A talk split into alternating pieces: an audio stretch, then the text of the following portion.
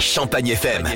C'est la carte postale. Aujourd'hui, dans la carte postale, Champagne FM vous emmène au lac du Der, situé à la limite des départements de la Marne et de la Haute-Marne et à seulement quelques kilomètres de l'Aube.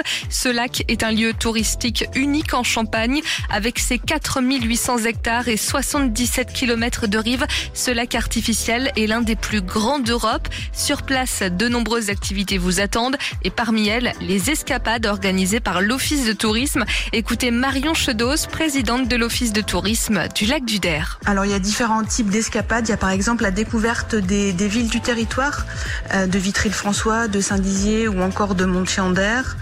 Euh, il y a les visites techniques des, ouvrages du lac du Der qui vous expliquent comment le lac a été créé, l'historique et euh, la visite à Arigny du canal de restitution. Il y a aussi des, sorties en kayak pour découvrir le lac et de l'autre côté, donc du côté des coteaux Vitria, donc il y a des visites pour découvrir le, le vignoble euh, des coteaux Vitria avec euh, visite des vignes et bien sûr la dégustation. Vous pourrez également profiter de votre venue au lac du Der pour vous amuser entre amis ou en famille avec les activités proposées par l'Office de tourisme. Alors par rapport à l'été, il y a toujours l'escape game qu'on a mis en place là de, depuis le printemps.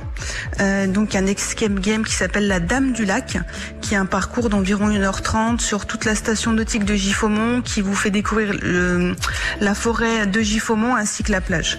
Donc c'est un, un, parcours euh, familial avec des équipes de 6 personnes.